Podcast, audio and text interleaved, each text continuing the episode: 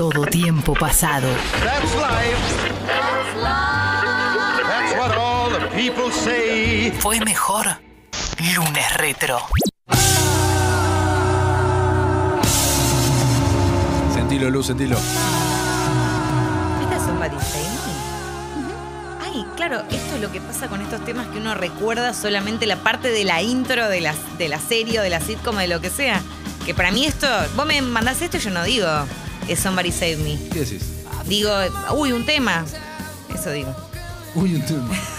Qué linda que sos. No. Esto estamos escuchando eh, parte, ¿no? Porque estaba recortado, ahora vamos a llegar a- al estribillo y demás, de la intro de, de Smallville. Y imposible no trasladarme a ese año 2001. Y para hablarte un poco de esta serie, Lu, tengo que recurrir inevitablemente a mi experiencia personal, a todo esto. Smallville, yo fui un adelantado, te voy a decir. Año 2001, Smallville no se emitía toda- todavía aquí en Argentina en Warner Channel. Smallville se empezó a emitir aquí en marzo 2002. ¿Ok? Pregúntame si esperé a marzo 2. Ahí está. Escuché. Ahí llegamos. Siempre, nunca sabía qué decía la letra. Tipo, sabía, so- cantaba Somebody Save Me, después Uh, me cantaba. You Want a Plane Crash, no sé, cualquier cosa cantaba.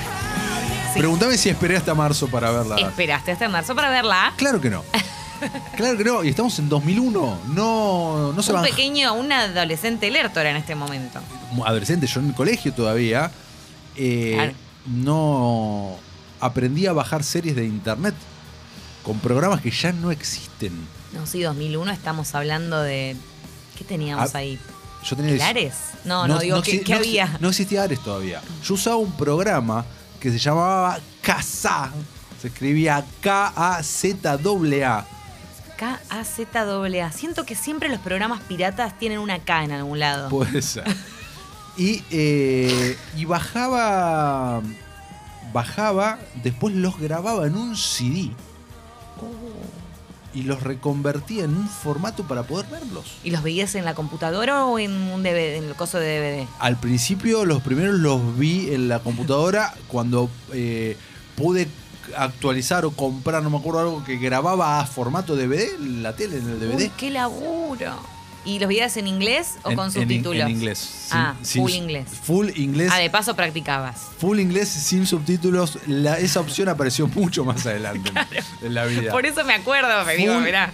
Full inglés, full inglés. Eh, y después no, después cuando me cansé de hacer eso y había tan solo un par de semanas de atraso entre Warner Channel y Estados Unidos, me banqué. Hasta que no me banqué más porque me comí un spoiler tremendo. Uh, Pero son unos tarados. En Warner Channel en ese momento spoilearon el capítulo número 100 de Smallville, que es la, es la quinta temporada, la muerte de Jonathan Kent. Lo pusieron en la publicidad. no, porque te iba a decir, en ese momento tanto spoiler en las redes y eso no teníamos. ¿Dónde te lo spoilearon? En la publicidad. Qué Estaba bárbaro. loco, me indigné de una manera. Dije, no veo nunca más acá. Y volví, volví a la piratería. Y sabemos que vos cuando decís no una cosa, Sí, sí. cumplís. Cumplo, cumplí 100%. Eh, bueno, es Smallville, vamos a Smallville y acá te van a gustar un montón de datos de muy jugosos de lo que es el principio de Smallville y cómo fue que arrancó y por qué y demás y un montón de cositas.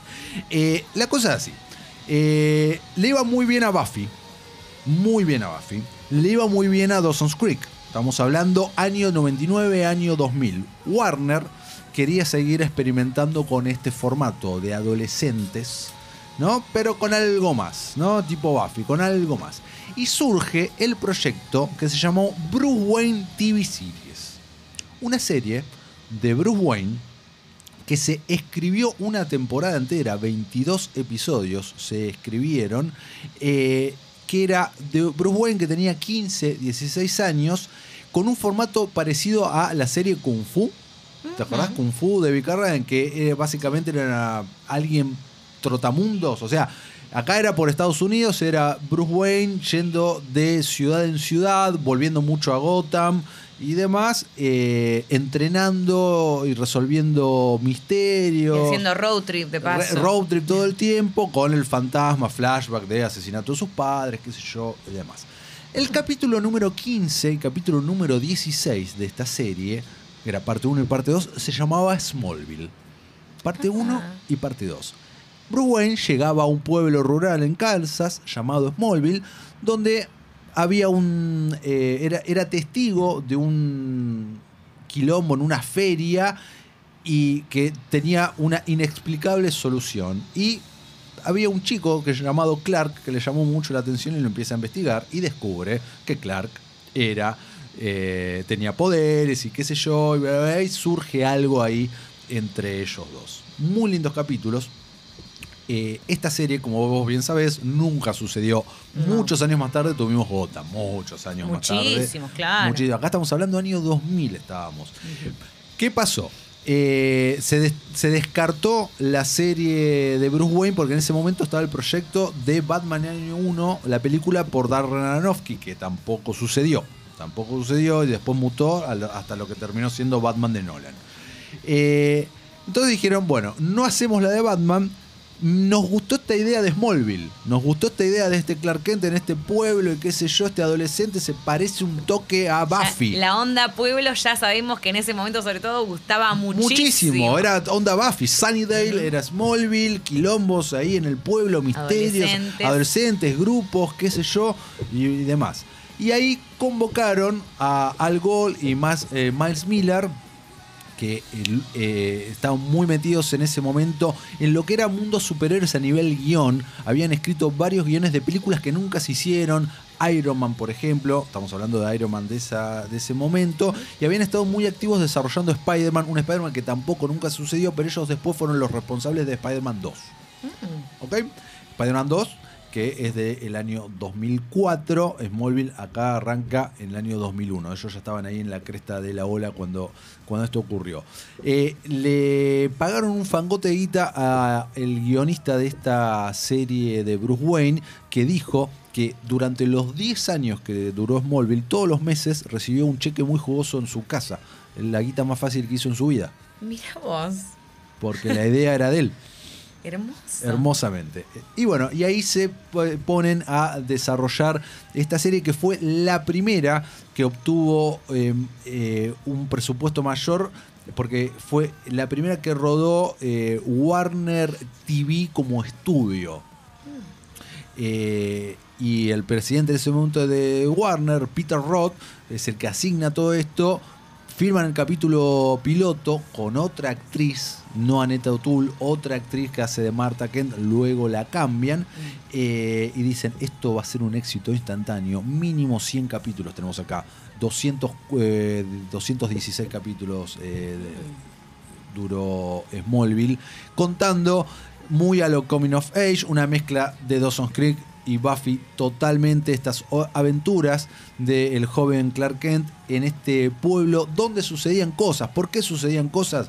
Porque el catch de la serie era que en ese momento de 1989, cuando cae la nave en Smallville que lo trae a Clark, eh, no, solo- no viene solo, sino viene con una lluvia de meteoritos que destrozan a la ciudad, matan gente, los padres de Lana, entre ellos, y le dan habilidades, poderes especiales a un montón de individuos. Esto. Flash forward, Sí.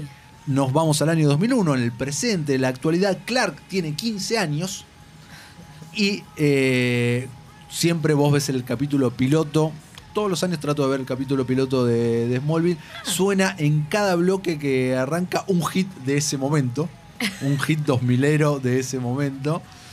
Y bueno, y nos presentan ahí a Clark con sus dos amigos de siempre, Pete Ross y Chloe Sullivan, que fanáticos del periodismo, Chloe sobre todo, que es la editora de The Torch, el diario del colegio. Clark es el retraído, eh, que eso fue cambiando luego que la serie iba avanzando, porque era que Clark estaba ahí empezando a desarrollar sus poderes.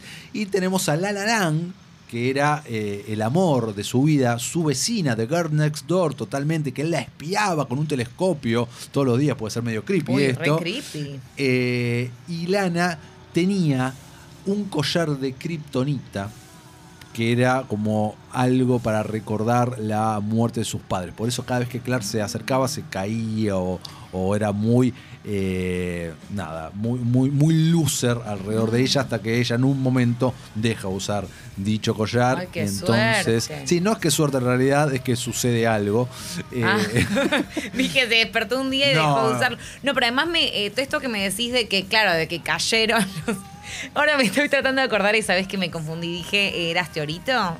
meteorito. no, no, ¿te acordás cuando Sí, dije sí, Teorito?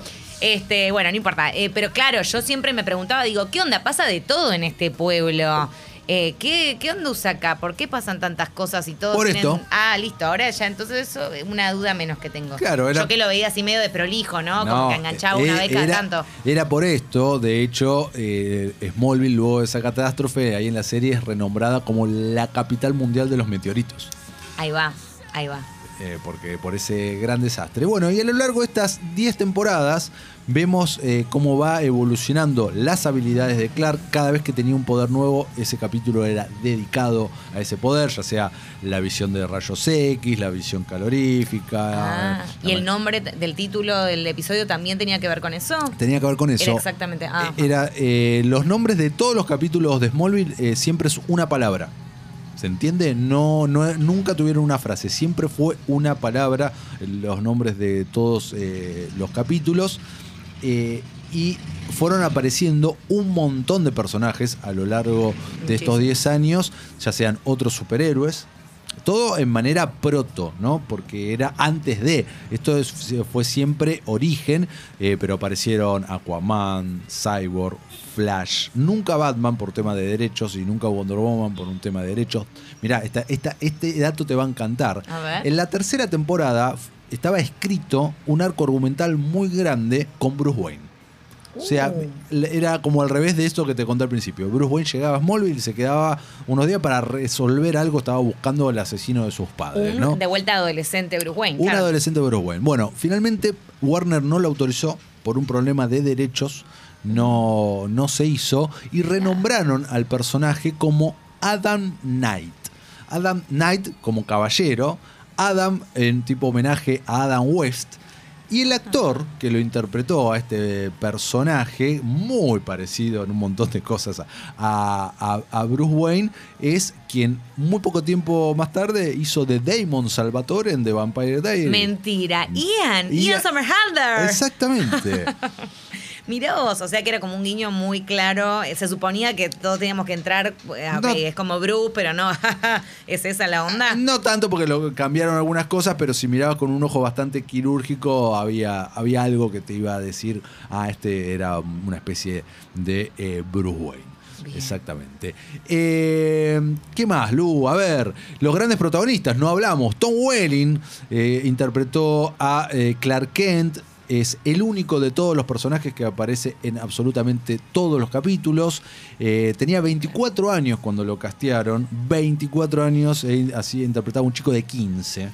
Ah, igual estaba bien. No era de los que me chocaba No que digo, che, este ya parece que podría ser verdad, padre de. No chocaba tanto. Era modelo en ese momento. Tom Welling había participado en un par de series con alguna que otra línea, pero lo que lo caracterizaba era su facha, claramente. Eh, le costó mucho aceptar el papel, tenía mucho miedo de quedar encasillado. Recordemos, esto fue año eh, 2000 barra 2001, todavía no estaban de moda las películas de superhéroes, Superman venía con muy mala fama un montón de cosas. Y él termina de aceptar, termina de convencerse por el, el mantra de los creadores de la serie, que era no flights, no tights, sin vuelos y sin mallas. O sea, no, el personaje nunca iba a volar, cosa que rompieron porque voló algunas Te veces. iba a preguntar si en las últimas temporadas eh, lo vemos con traje ya directamente, porque yo no lo recuerdo nunca. Ahora esa, Ah, esa pregunta tiene una respuesta con varios asteriscos. Ufa. tiene respuesta con varios asteriscos. eh, pero bueno, él termina aceptando, aceptando por eso. La otra gran estrella es Michael Rosenbaum, eh, quien hace del ex Luthor un cast totalmente excelente. Lu ahora está escuchando Sí. su podcast Inside of You, lo recomiendo muchísimo, es muy buen entrevista- entrevistador. Eh, Kristen Krug haciendo de Lana Lang, ella tenía 18 Qué años. linda era ella, hermosa, qué co- qué- enamorado 100% de Lana Muy eh, viendo eh, Smallville. Alison Mack haciendo de Chloe Sullivan. Alison Mack hoy en Tengo día... mi dato eh, del Alison Mack, Ahí claro. está, da, claro, tíralo. Hoy, No, en día, que- hoy en día presa por... Ya, en realidad, creo que salió con prisión preventiva. ¿En serio? Me parece, ahora lo, te lo, lo reconfirmo. Pero sí, formó parte de la famosa secta de Nexium. Si vieron o les interesa, pueden chusmear de Bau en HBO, que es una serie que habla sobre esto e incluso tiene tanto material de archivo que podemos encontrar cómo Alison Mack incluso formó parte de, de- de esta secta reclutando a muchas mujeres, ¿no? Este, no, terrible. Lo de la secta esa es una cosa impresionante. Sam Jones III hacía del mejor amigo de Clark, eh, Pete Ross, y quien luego también preso y un montón de quilombos Ah, porque sí, se, había convertido en uno de los grandes dealers de, de Hollywood. Ah, esa no la tenía. Sí, sí, quilombo. John Snyder eh, hacía de Pa Kent, de Jonathan Kent. John Snyder muy conocido por eh, ser uno de los duques de Hazard Ah, mirá, sí. años anteriores. Y Annette O'Toole hacía de Martha Kent, la mamá de Clark. Y Annette O'Toole no era ninguna desconocida para todo el mito supermaniano porque fue la que hizo de Lana en Superman 3. ¿Viste? Datos, datos nerdos. Eh, bueno, y así Smallville fue avanzando con un presupuesto bastante bueno para la televisión en ese momento. Si lo ves hoy en día te van a hacer ruido unas cuantas cosas de, de efectos, pero para ese momento la verdad que estaba bastante bien. La primera temporada tuvo una fórmula bastante chota, que era el de, de Freak of the Week, se decía que aparecía alguien, algún adolescente traumado por algo que había recibido alguna mutación como consecuencia de, de esta kriptonita. Luego, a partir de la segunda temporada, adoptan ya estos arcos argumentales que tienen como un villano central toda la temporada, o eh, casos que se van extendiendo por tem- varias temporadas, Ah, etcétera. bien. Eh, luego que avanzan y que todos llegan a la mayoría de edad, mirá qué cosa, empiezan los triángulos amorosos grosos. Lex Luthor con Lana, porque claro, cuando arranca la serie tiene 15 y Lex tiene 28. Mm, qué polémico. Entonces, claro. sea, que- esperaron a que todos fuesen mayores de edad para. Y otro gran hito ocurre en la temporada número 4, cuando Lois Lane aparece y empieza a formar parte de manera no regular del elenco. Luego sí se suman las últimas temporadas de forma regular, pero interpretada por tal vez mi Lois Lane favorita, Erika Durance. Hermosa también, la amé muchísimo, la sigo amando.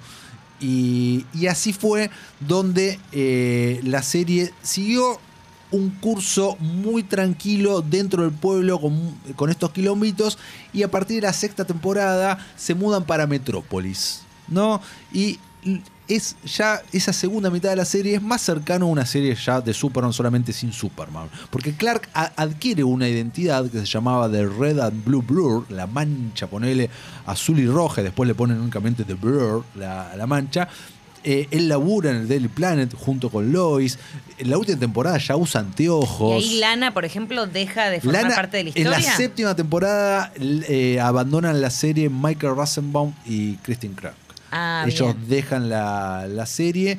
eh, la salida de Michael Rosenbaum fue más lógica, si se quiere, y vuelve para el capítulo final. El personaje, eh, cómo maltrataron el personaje de Lana eh, fue totalmente estúpido. Pero hay alguna interna, por No, ejemplo. ninguna interna. no, no hay Males- nada. malos guiones. Ah, bien, malos guiones y ellos se fueron porque su contrato Su se contrato terminó. y quisieron hacer otras cosas. Sí, ella de hecho después de eso empezó a eh, a ser la, era la protagonista de la nueva serie de La Bella y la Bestia. ¿te? Sí, sí, vi varias, varias temporadas. Ah, esa, varias ¿eh? temporadas, viste, mira.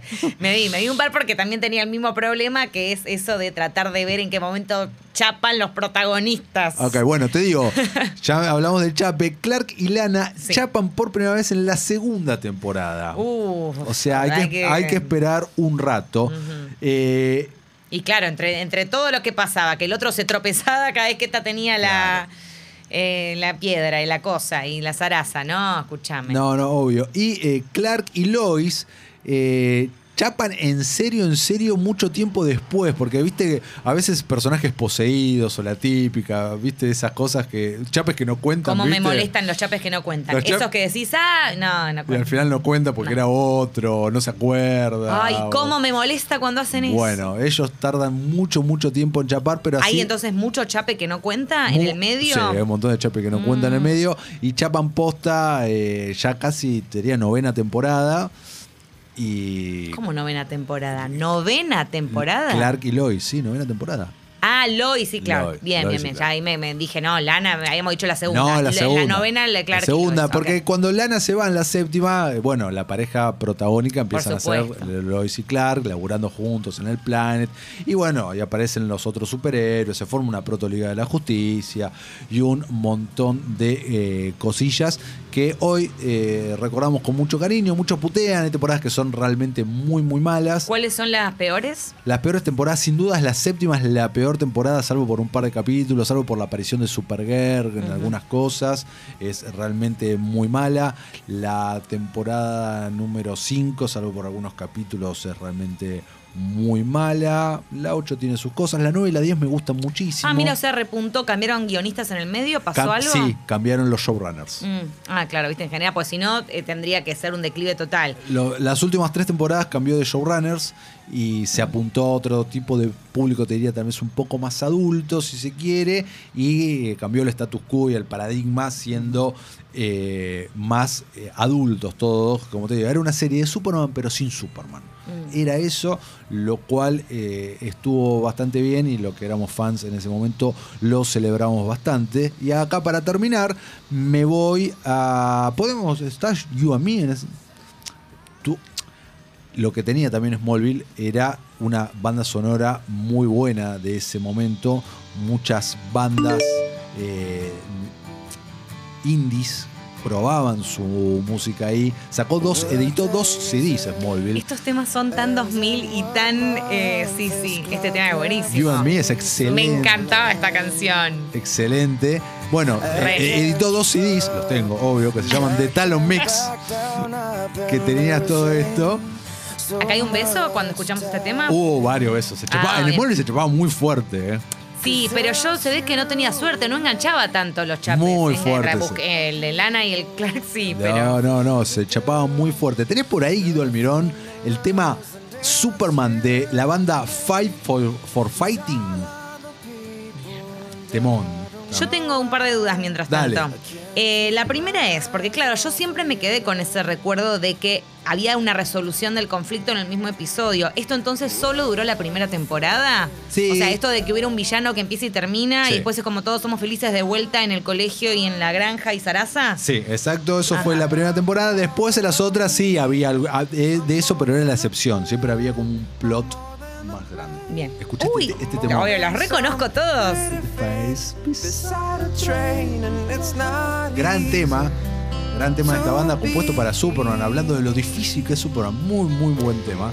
Sí, igual era verde Tom Welling, como que en general No era buen actor. Será eso. Claro, no Eh, era bueno, buen actor. Más allá de Tom Welling, yo decía, como también el personaje, bueno, evidentemente en 10 temporadas debe haber evolucionado Evolucionó mucho, ¿no? muchísimo, claro. Pero lo veía como, como- ay, dale, hermano, ponele un poco de pizca a la vida. Él o se, tra- sea, él se transformó. La tenés a la Sí, Navidad. él se transformó en productor de la serie. Luego, ¿Dirigió algún episodio? Dirigió muchísimos episodios. Ah, él fu- fundó su propia compañía productora, hizo un par Ah. de series y demás. Pero lo que tiene Tom Welling, y esto lo puedo constatar yo de primera mano, por gente que lo conoce, que ha elaborado con él, y por mi experiencia conocerlo, es un asqueroso y odia a Smallville. No, No, no odia a Smallville, perdón, odia a Superman. no. Él nunca se quiso poner el traje. Eh, de hecho. eh, Pero no era que era sin traje la onda. Bueno, en el último capítulo aparece Superman. y sí, Ya, claro, era, si ya era el último capítulo. Y tuvieron que digitalizar algunas No. partes porque él no quiso. Como el inclu- bigote e in- de Henry. e- e incluso, cuando, o no mostrarlo de cuerpo entero, y la toma final, esa toma icónica, cuando él se abre la camisa para mostrar eh, el traje abajo, para cambiarse, que piel de gallina cuando todavía lo veo, eh, el, el logo está agregado también de manera digital. O sea, qué ganas. él le, le tiene miedo, lo ha dicho, puertas para adentro, esto me lo han contado a mí, que le tiene miedo a usar el traje. ¿Pero por qué? No sé. Ahí supuestamente, igual ya. Y que- con un gran poder viene una gran responsabilidad. Sí, bueno, igual tampoco. Tom Welling no le fue bien como actor en su, No. en su carrera. ¿Siguió como modelo? No, como modelo no, siguió como productor, sigue como actor. Bueno, de hecho es eh, uno de los antagonistas de Lucifer, la serie que tenés que ver, esa droga que seguramente te va a gustar. Ha participado de alguna que otra película por ahí y demás, pero bueno, él, él se divide entre ser productor de algunas cosas que nunca le pegó grosso con ninguna, alguna participación especial en algún lado y criar caballos. Criar caballos. Sí. Ah, eso tiene un poco que ver con Clark, como que lo puedo imaginar. Compró ¿no? hace poco, fue, fue padre hace poco, y ahora está esperando hijo número ¿Qué edad? eh, bueno, ah, no, habría que Y hacer la. ya te digo, con Tom, 40... con Tom Welling tiene. Me, eh, pará, me lleva a mí nueve años. Yo, entonces tiene 40 y. Ah, 40 y pico, ok. 45 tiene.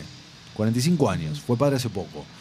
Y se compró una granja hace poco. Yo lo sigo en redes Ah, está en sociales. esa, mirá, mirá.